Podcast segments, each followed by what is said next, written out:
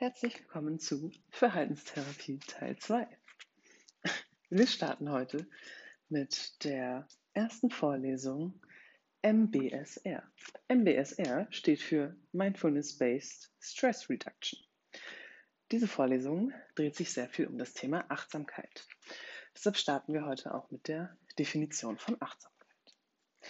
Achtsamkeit bedeutet das Erleben des aktuellen Momentes und umfasst die bloße Wahrnehmung der Erfahrungen des Bewusstseins, ohne darauf zu reagieren, sie zu beurteilen oder zu zensieren. Nun gibt es noch weitere Definitionen nach Achtsamkeit. Unsere nächste Definition ist die von John Kabat-Zinn. John Kabat-Zinn hat gesagt, dass die Achtsamkeit eine Aufmerksamkeitslenkung ist, die gekennzeichnet ist durch drei Punkte. Zum einen durch den Punkt Present Moment, dann durch den Punkt On Purpose und dann durch den Punkt Non-Judgmental. Der erste Punkt, Present Moment, besagt, dass die Aufmerksamkeitslenkung sich auf den aktuellen Moment und die aktuelle Bewusstseinslage bezieht. Der zweite Punkt, On Purpose, besagt, dass die Aufmerksamkeitslenkung auf das Hier und Jetzt bezogen ist, auch bei Abschweifungen.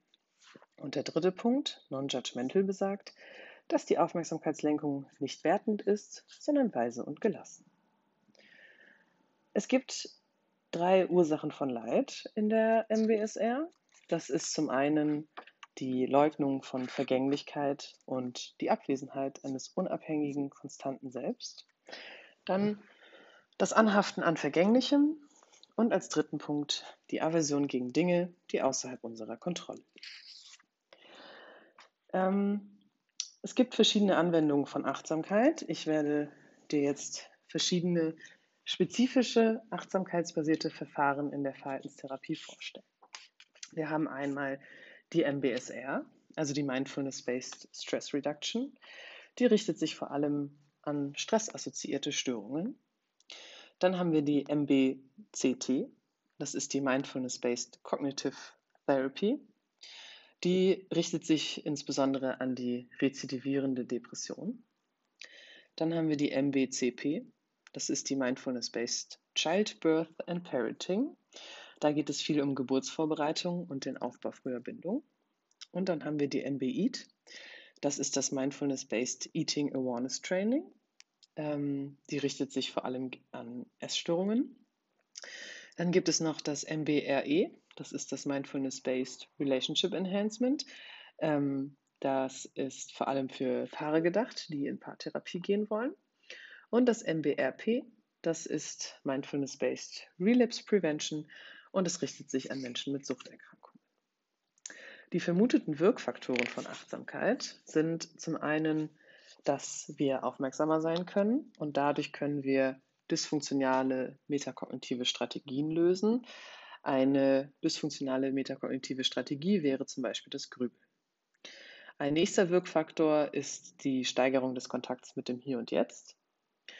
Ähm, ein dritter Wirkfaktor ist die Veränderung des mentalen Modus. Das heißt, wir kommen aus der Vergangenheit und der Zukunft hier ins Jetzt. Der vierte Wirkfaktor ist die Disidentifikation. Das bedeutet, dass wir Gedanken als mentale Ereignisse erkennen können. Und der fünfte Wirkfaktor ist das frühzeitige Erkennen von dysfunktionaler Identifikation. Dann hat Marshall oder Marsha Linehan ähm, Therapeuten- und Patientenskills ähm, in der MBSR herausgearbeitet. Das sind einmal die Was-Fertigkeiten, was kann ich tun, und die Wie-Fertigkeiten, wie kann ich es tun. Zu den Was-Fertigkeiten gehören drei Punkte. Einmal wahrnehmen, einmal beschreiben und einmal teilnehmen. Zu den Wie-Fertigkeiten gehören auch drei Punkte, und zwar einmal nicht bewertend, konzentriert und wirkungsvoll. Um jetzt ein bisschen näher uns damit zu beschäftigen, was unser Verstand so macht, lernen wir jetzt den Doing- und Being-Modus unseres Verstandes kennen. Der Doing-Modus ist unser Autopilot, unser zielgerichtetes Verhalten. Hier kann es zu einer Verstrickung kommen, wenn zum Beispiel nicht mehr das Ziel, sondern das Prinzip Ziele erreichen im Vordergrund steht. Der Being-Modus ist unser Achtsamkeitsmodus. Hier herrscht keine Zielerreichung. Wir sollen einfach erlauben, dass das, was da ist, eben da ist. Und dann gibt es den Driven Doing Modus. Das ist das gehetzte automatische Funktionieren. Der zentrale Skill in der Achtsamkeit ist nun, dass wir bemerken, dass dysfunktionale Denk- und Verhaltensstereotypen auftauchen und dass wir diese durch achtsames Wahrnehmen und Beschreiben auflösen können. Nun lernen wir noch ein bisschen das MBCT-Programm kennen. Das MBCT-Programm ist das Programm der Mindfulness-Based Cognitive Therapy, die sich ja besonders an rezidivierende Depressionen richtet. Und das umfasst acht Sitzungen. Nun kommen wir zum MBCT-Programm und zur ersten Sitzung. Die erste Sitzung trägt den Titel Jenseits des Automatikbetriebs. Hier geht es darum, den Doing- und den Being-Modus, den wir vorhin schon kennengelernt haben, kennenzulernen. Ähm, zum Beispiel sollen wir kennenlernen, dass beim Doing-Modus kreisende oder reflexartige Gedanken oder auch Gefühlsketten automatisch auftreten und dass zielgerichtetes Denken und problemlösendes Denken Handlungsimpulse initiieren. Beim Being-Modus sollen wir verstehen, dass, die, dass es um die Wahrnehmung von Gedanken und Gefühlen geht und nicht um die Identifikation mit eben diesen. Nun kommen wir zur zweiten Sitzung. Die zweite Sitzung trägt das Thema eine andere Art des Wissens. Wir leben in unseren Köpfen. Im Doing-Modus können wir Erfahrungen nur indirekt wahrnehmen. Das fördert die Tätigkeiten Denken, sich sorgen, grübeln, also alles Tätigkeiten, in denen wir uns verlieren können. Sind wir aber im Being-Modus, dann sind wir achtsam. Und Achtsamkeit erzeugt direktes Wissen, ohne sich in Denkautomatismen zu verlieren. Nun kommen wir zur dritten Sitzung. Heimkehren in die Gegenwart. In der dritten Sitzung geht es darum zu erkennen, dass der Verstand ständig im Hintergrund arbeitet, um Probleme zu lösen, Aufgaben abzuschließen oder zukünftige Ziele zu erreichen. Um aufmerksam und klug reagieren zu können, benötigen wir einen Weg, der gezielt in das Hier und Jetzt führt. Hier hilft zum Beispiel eine Atemübung oder auch der Bodyscan, ähm, um sich im Hier und Jetzt wieder zu fokussieren. In der vierten Sitzung des MBCT-Programms geht es darum, Abneigung wahrzunehmen und unerwünschten Gefühlen Raum zu geben. Denn das achtsame Erleben von aversiven Gefühlen oder Gedanken kann neue Perspektiven öffnen. Unangenehme Gefühle führen vom Moment weg in den Doing-Modus, zum Beispiel ins Grübeln oder ins Sorgen, und können uns zerstreuen. In der fünften Sitzung geht es darum, den Dingen erlaubt zu sein, wie sie sind.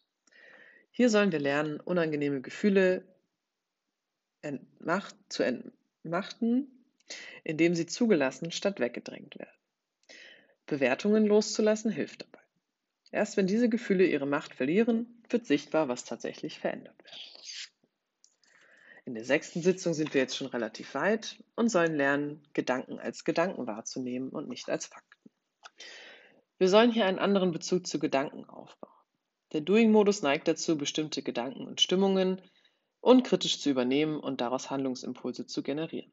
Ziel ist es hier, Gedanken wieder zu sehen als das, was sie sind, und zwar einfach nur Gedanken. Hierbei hilft der Being-Modus. In der siebten Sitzung geht es um Freundlichkeit in Aktion oder auch, wie kann ich in Zukunft besser auf mich achten. Durch Erkennen der Frühwarnsymptome wird es möglich, rasch und angemessen auf depressive Stimmungen oder Schemaaktualisierungen zu reagieren. Und die achte und letzte Sitzung des MBCT-Programms heißt einfach, was nun? Oder auch Aufrechterhaltung und kontinuierliches Lernen. Es ist hilfreich, das Achtsamkeitstraining an einen Wert zu knüpfen, es täglich zu üben und es nicht aus den Augen zu verlieren. Das war unsere erste Vorlesung MBSR.